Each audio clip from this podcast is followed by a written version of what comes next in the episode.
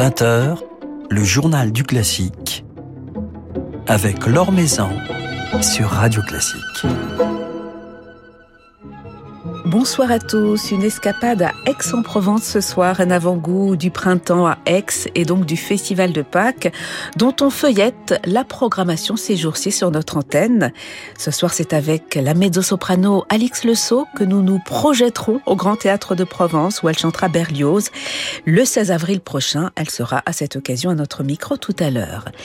Et puis nous nous évaderons encore plus au sud en Espagne, à Valence, avec notre grande voyageuse du jeudi soir, Emmanuelle Giuliani du quotidien La Croix. Avant cela, quelques nouvelles du monde musical et quelques rendez-vous à noter sur vos agendas. Nomad Play lance une troisième édition de son concours digital en partenariat avec le concours international de musique de chambre de Lyon, dédié aux jeunes talents. Un concours dédié même aux très jeunes talents, puisque les pianistes, violonistes et violoncellistes âgés de 7 à 14 ans pourront également participer en jouant virtuellement, accompagnés de musiciens professionnels via l'application Nomad Play et en se filmant. Ils pourront ensuite envoyer leurs prestations vidéo entre le 30 janvier et le 26 mars. Le jury de ce concours réunira la violoniste Sylvia Wang, la violoncelliste Emmanuel Bertrand et le pianiste Pascal Amoyel. Obligé de renoncer mardi dernier à une représentation d'Aïda de Verdi à Vienne pour des raisons de santé, Jonas Kaufmann est contraint de déclarer également forfait pour le récital qu'il doit donner ce samedi à Budapest. Alors il devrait faire son retour sur scène fin février à Monaco pour quatre représentations d'Andrea Chénier de Giordano avant de chanter Wagner en avril, Tannhäuser à Salzbourg et la Valkyrie à Naples. Philippe Co vous en dit plus dans son article publié sur le site de Radio Classique. Après y avoir donné un programme Vivaldi absolument jubilatoire avec le chœur de chambre de Namur et sa Capella Mediterranea, un formidable concert capté par les micros de Radio Classique euh, qui sera diffusé début mars, Leonardo Garcia Alarcón retrouvera ces jours-ci les ors de Versailles, de l'Opéra Royal cette fois-ci pour y diriger le couronnement de Popée de Claudio Monteverdi à la tête une fois encore de sa Capella Mediterranea avec la Popée d'Elsa Benoît, le Néron, de Jake Arditi et l'Octavie d'Ambroisine Bray. Il s'agit de la production très remarquée, si touchante et si sensuelle, mise en scène par Ted Hoffman, créée l'été dernier à Aix-en-Provence, production à redécouvrir donc à Versailles du 28 au 31 janvier. C'est la nouvelle étoile de l'alto. Le jeune britannique Timothy Ridout vient de nous dévoiler son second enregistrement chez Harmonia Mundi, s'emparant pour l'occasion du célèbre concerto pour violoncelle d'Edouard Delgar dans une transcription pour alto signée Lionel Tertis, réalisée en 1929 et approuvée par le compositeur qui la dirigea même en concert. Un éclairage rare donc sur ce chef-d'œuvre d'Elgar, couplé à une autre œuvre relativement méconnu, une suite pour alto et orchestre d'Ernest Bloch. Timothy Ridout est accompagné dans cet enregistrement par le BBC Symphony Orchestra sous la direction de Martin Brabins. À l'occasion de la sortie de cet album, le jeune altiste sera en concert jeudi prochain, le 2 février à la salle Corto, en compagnie du pianiste James Balieu.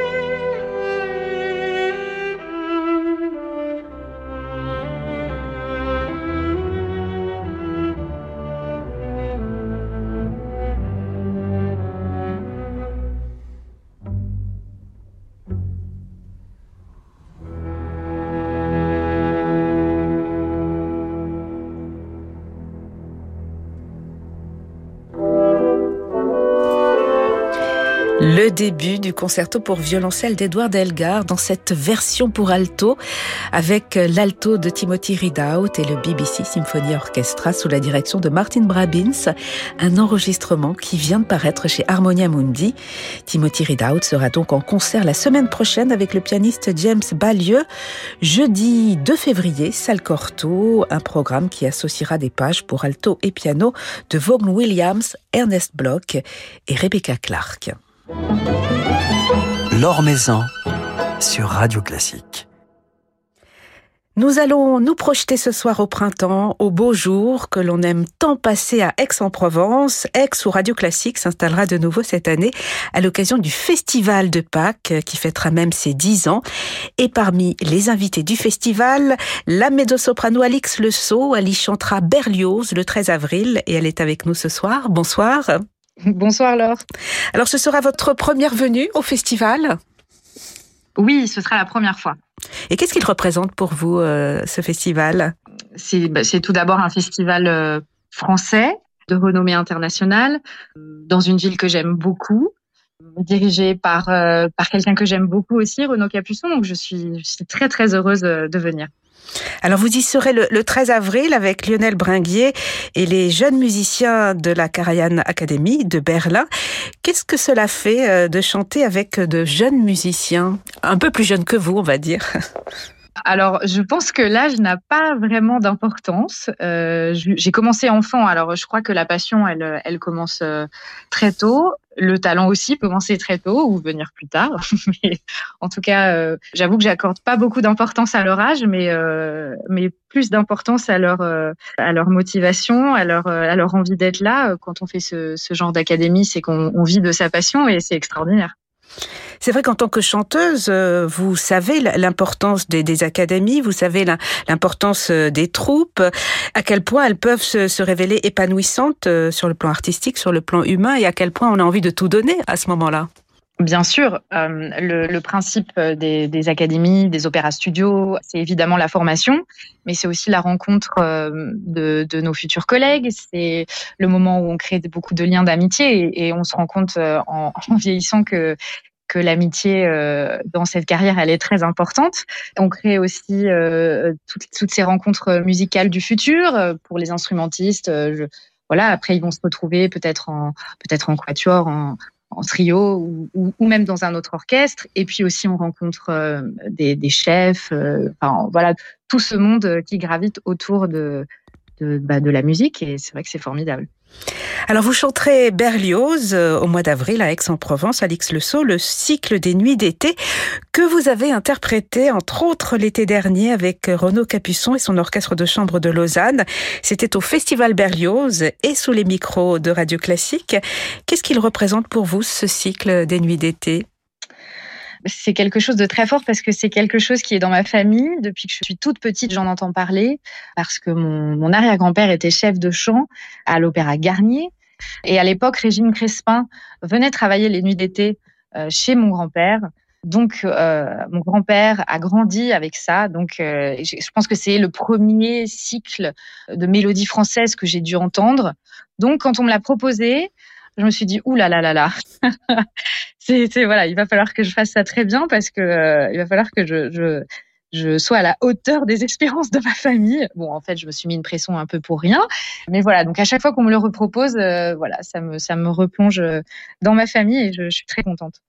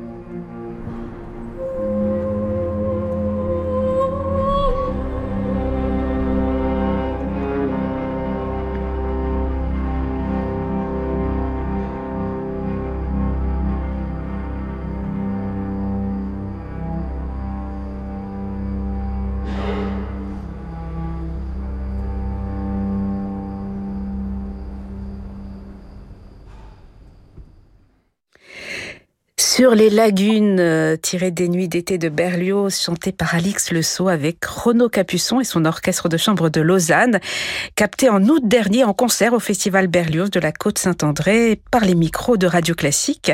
Alix Le Sceau qui rechantera ces nuits d'été le 13 avril au Festival de Pâques d'Aix-en-Provence et qui est avec nous ce soir.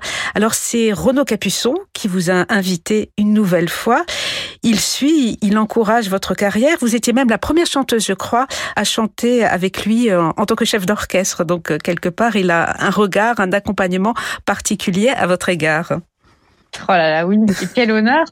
En plus, on se souvient toujours de sa première fois, je crois.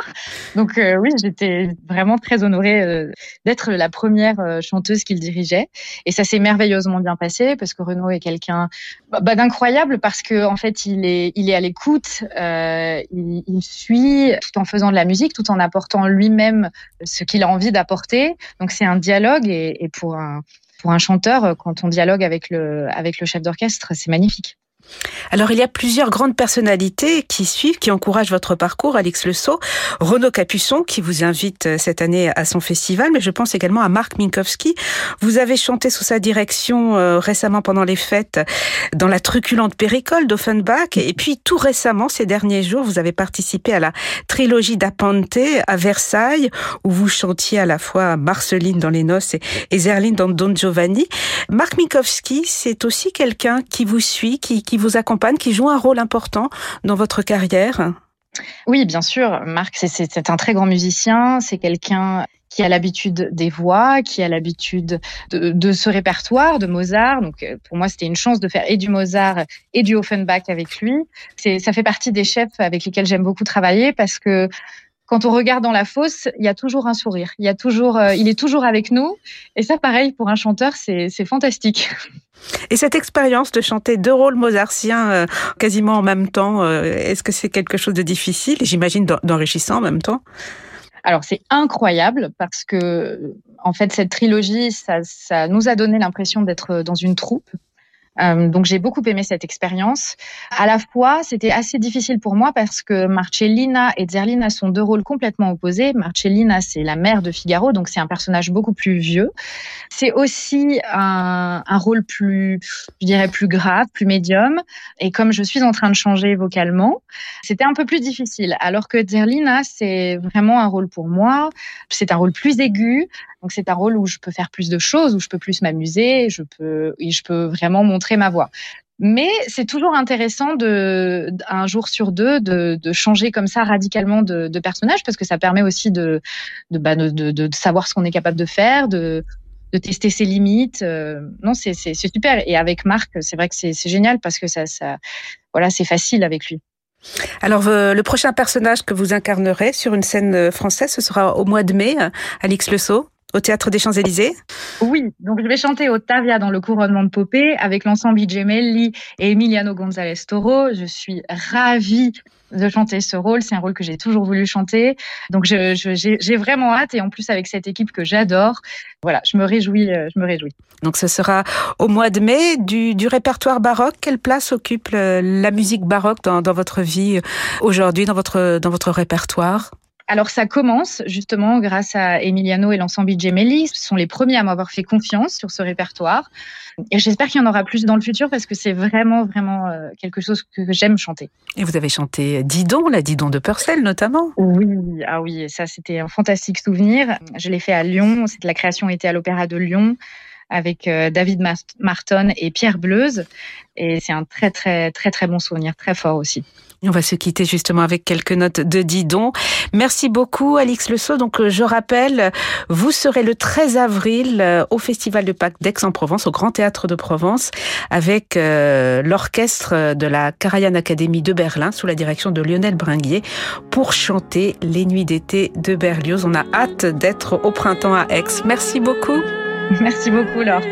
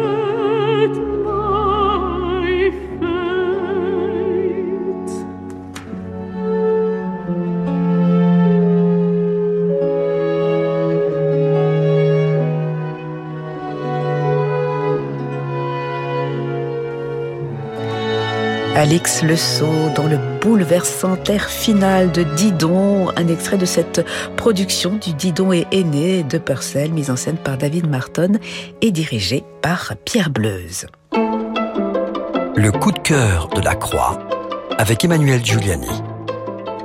Bonsoir Emmanuel. Bonsoir Laure. Alors un voyage à Valence cette semaine avec vous. Exactement, un petit tour en Espagne et en effet nous partons pour Valence, Valencia et son impressionnant palais des arts où nous attendent à la fois de belles soirées lyriques et un programme symphonique tout aussi séduisant. Alors Valence c'est situé sur la côte est du pays, c'est une cité très attrayante et qui possède un complexe culturel dont l'architecture est mondialement réputée. Le bâtiment a été réalisé par le célèbre architecte valencien né dans la ville Santiago Calatrava, Valls, en 2004. C'est un dessin futuriste, il l'était à l'époque, il l'est encore, en forme de bateau déployé. Cette structure, elle résulte d'un empilement de volumes qui sont enveloppés dans une grande aile blanche qui a la forme d'un coquillage. La mer est partout, bateau, coquillage, et s'ajoute une immense plume tout en métal qui surplombe ce palais. Et puis il faut mentionner aussi les 60 000 mètres carrés de jardin qu'il qui l'entoure, ainsi que à la manière espagnole que l'on aime tant, 11 000 mètres carrés, j'arrête après avec les chiffres, c'est promis, de bassins et de fontaines, donc qui donne à ce complexe un côté féerique et qui l'inscrit dans une cité des arts qui fait vraiment la fierté de la ville.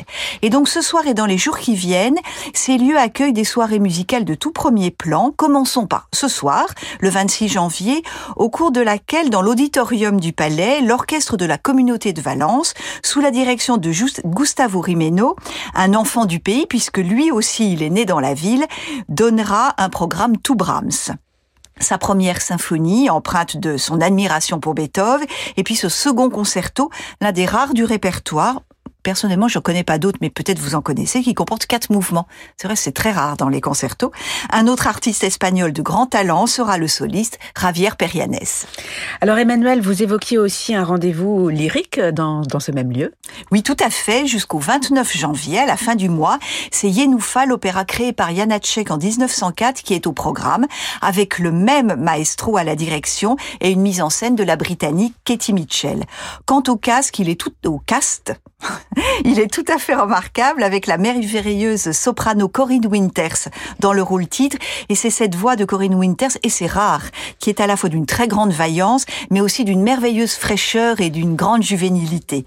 Ce talent étant en outre accompagné d'un sens théâtral très très expressif. Et pour lui donner la réplique, notamment Petra Lang et Brandon Jovanovic, donc on voit qu'on est vraiment à, un niveau tout à fait supérieur. Donc on imagine que cette équipe sera fouiller les tréfonds de cette musique poignante, de cette histoire familiale implacable qui passe par le meurtre d'un enfant, donc rien de pire, mais qui pose aussi la question de la possibilité de la, de la repentance, voire de la réconciliation. C'est un argument terrible, une musique absolument admirable, et on se quitte donc avec euh, Gustavo Guimeno dans euh, quelques notes de Stravinsky, si je ne me trompe pas.